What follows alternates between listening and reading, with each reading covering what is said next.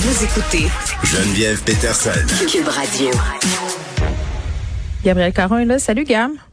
Salut. Bon, une des affaires qui me tombe sur les nerfs dans la vie, c'est quand on met de la pression aux madames pour avoir des bébés, puis là, on en met sur Kendall Jenner. Ben oui, en fait, j'avais envie d'en parler parce que justement, euh, c'est quelque chose qui touche beaucoup, beaucoup, beaucoup, beaucoup de femmes, comme tu l'as bien dit. Donc, on parle de euh, Kendall Jenner. Si vous savez pas c'est qui, c'est l'avant-dernière des Kardashian. Donc, celle qui est une supermodel, qui fait de l'anxiété, qui a une marque de tequila et qui, par conséquent, n'a pas d'enfant.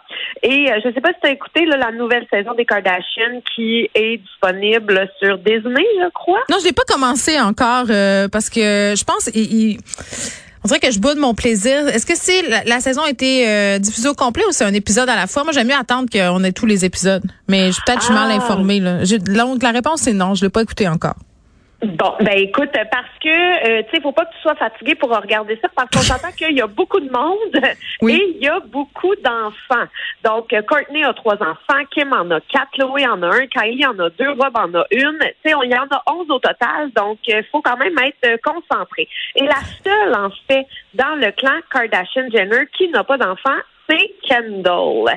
Et en entrevue, elle a révélé que euh, sa plus jeune sœur et sa mère lui mettent de la pression pour qu'elle ait des enfants. Et honnêtement, Geneviève, je te raconte un des trucs qu'elle a raconté.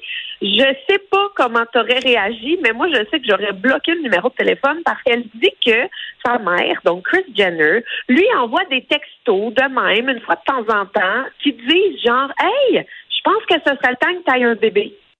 Voyons, out of the blue, genre tu fais l'épicerie puis ta mère te texte euh, reproduis-toi donc. Euh, oui, exactement. C'est de bonne à loi. Ben moi, ça, moi, si j'aurais bloqué le numéro, je pense que j'aurais fait une crise en public. Mais Kendall est visiblement euh, moins euh, moins colérique que, que moi parce qu'elle a répondu tout simplement, ben il me semble que c'est à moi de choisir. Ce à quoi sa mère se dédouane en disant que c'est juste une petite blague et un rappel amical. Wow. Oh, Un rappel la- amical. OK. de poule. Ben, en tout cas, moi, ça serait assez pour que j'en fasse jamais. Mais je suis rebelle. Oui. Tu comprends? J'ai un trouble de l'opposition. Mais oui, puis écoute, même en entrevue, Chris euh, continue de mettre la pression en disant, genre, Hey, ça serait bien là que Kendall ait un enfant parce que tu sais, c'est la seule qui n'en a pas, donc ça serait bien pour compléter, pour tout. Mais me semble. Mais en veux-tu des enfants, premièrement, me Ben, semble? C'est ça. Là, Euh, là, quand on dit la question à Chris, la mère, elle a dit, ben oui, évidemment qu'elle en veut. Ok, Tu sais, ouais. Pour elle, il n'y a pas de doute. Pour ma mère aussi, hein, ma mère elle disait que j'allais étudier en droit puis que j'allais devenir une grande avocate. C'était évident pour elle. Ah bon, ben tu vois, comme quoi. Ouais, C'est ça. Des fois, nos mères euh, veulent beaucoup plus que nous. c'est ça. Donc, elle, mettons, la principale intéressée, elle en pense quoi? Elle en veut-tu? Ben, la principale intéressée dit qu'elle est un petit peu indifférente, puis qu'elle vit au jour le jour. Elle n'est pas fermée à l'idée d'avoir des bébés, mais elle est comme pas toute. Elle est pas ouverte non plus. Ben, elle est juste pas pressée, puis elle est prête à attendre. Donc, tu sais, si elle dit ouvertement qu'elle est prête à attendre, laissez-la donc aller à son rythme. Et là, à la lumière de, évidemment, tout ce qui a été dit par Chris dans les différentes entrevues, ben, beaucoup de gens en ligne ont pointé le fait que c'est pas correct de mettre de la pression à ses enfants en, en exposant même, en disant que c'est du toxic parenting.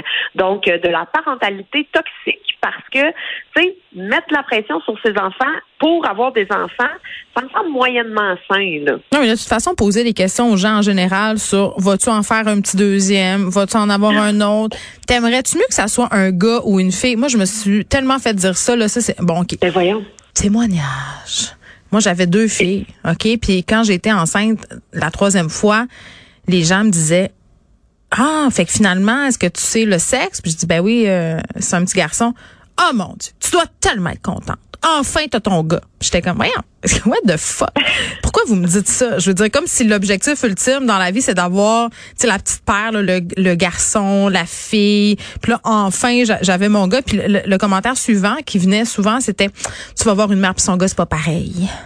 Ça me mettait dans des états, Gab, là, j'aurais pu comme graffiner d'en face la personne. Ben voyons donc. Ben Je- Geneviève, si t'avais, si ton troisième, ça avait été une fille, t'en aurais fait un Ah, j'aurais tellement été déçue.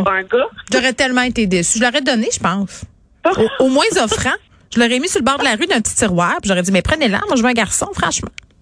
Eh, je te jure, hein, mais tu sais, comme tu l'as dit au début, là, c'est vraiment une éternelle question qui revient tout le temps. Quand est-ce que tu vas avoir des enfants? Comment ça, tu n'as pas encore d'enfants? Tu vas-tu en avoir un deuxième?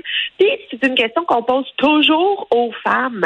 C'est bien, bien, bien, rare qu'on va dire à un monsieur, comment ça, tu n'as pas encore d'enfants? Quand est-ce que tu as des enfants? Ah, mais jamais. Puis, c'est-tu quoi? Mm. Toutes les autres questions qu'on pose pas au monsieur, comme, ah, mais comment tu fais pour concilier ta job avec ta famille? Ça doit être vraiment difficile, là. Puis, et là, là, de la, là, de la, là. Jamais on, là, les messieurs, ça va comme de soit que c'est la bonne femme qui s'en occupe et qui peut vaquer à ses occupations. Écoute, c'est ça. On a encore un, petit peu de, chemin, de chemin à faire. C'est, ce que je dirais. Donc, sacrer la patience aux madames. Ça, ça pourrait être quand même une promo dans l'émission Sacrons patience aux madames. Il me semble que je le répète souvent. OK. Euh, une erreur euh, à la mairie. C'est, quoi? C'est son mari, mais avec la mauvaise personne, je comprends rien à ton sujet, Gab. T'écris mal. Ben, écoute, je... je te raconte l'histoire en fait. Euh, Stéphanie et Thomas se sont mariés en octobre. Mm. Quelques mois plus tard, bon, ils travaillent dans leur, ils veulent mettre leurs choses en ordre, donc ils font venir des documents légaux. Et là, ce qu'il faut savoir, c'est que ça se passe en France et qu'en France, ça fonctionne pas comme au Québec, parce que ici, tout est régi par le directeur de l'État civil. Tu nais, tu meurs, tu te maries, tu te divorces, tout passe par là. C'est comme le grand Manitou de, de toute notre vie des relations et de ton état euh, humain. Là. Mm. Mais en France, ils font affaire avec la mairie de la ville où ils sont nés. Fouille-moi pourquoi, mais bon, quand tu te maries, il faut que tu contactes la mairie de la ville où tu es né, même si tu te maries pas dans cette ville-là. Donc, sur les documents du nouveau couple, euh, sur les documents de Stéphanie, son mariage apparaît, pas de problème, mais sur les documents de son conjoint, c'est comme s'il était célibataire, comme s'il s'était jamais marié. Bon. Fait que un petit problème, hein, parce qu'on se rappelle que le mariage a eu lieu. Puis a quand même des conséquences si t'es pas marié, hein. T'as pas droit à rien là si jamais ça se termine. Je sais pas si en France ça se passe comme chez nous, mais je pense que c'est similaire. Euh, oui, absolument. Donc, euh, donc là, ils sont pas mariés. Eh ben, Stéphanie est mariée, mais pas son conjoint. Ah, mais, mais il doit imagine, c'est le rêve de tout homme. il y a vraiment un petit problème. Donc, euh, euh, Thomas appelle la mairie de d'où il est né et il y a eu une légère petite coquille dans les papiers parce que oh. au lieu de prendre son acte de naissance à lui lors du mariage, ils ont pris l'acte de naissance de son frère jumeau. Ah, mais on dirait un mauvais film qui passe l'après-midi à TVA. J'aime vraiment ça. J'adore ben, ça. J'aime ça. Puis est-ce que je t'ai déjà raconté mon anecdote du Jean Coutu? Quand je me suis mariée au du Jean Coutu puis je savais pas si j'étais mariée tellement je comprenais rien de ce que la notaire disait. C'est fantastique. Écoute, je me suis mariée l'après-midi en haut du Jean Coutu, vraiment dans l'est de Montréal, dans le décor le moins bucolique que tu peux imaginer de, de toute ta vie, ok?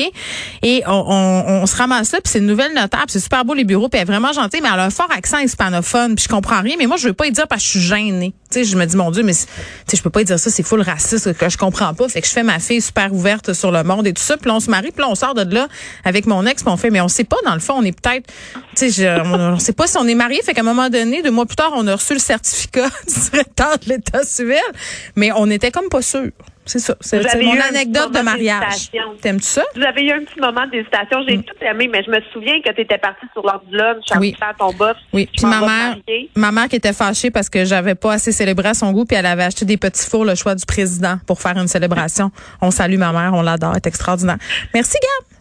Salut! Inspiré de la série Balado, J'ai fait un humain où des personnalités publiques se confient sur leurs histoires de maternité, découvrez maintenant le livre J'ai fait un humain de l'humoriste Gabriel Caron. Un ouvrage où l'autrice raconte avec sincérité et autodérision son entrée dans la vie de maman. Le livre J'ai fait un humain de Gabriel Caron aux éditions Très disponible sur cubelivre.ca.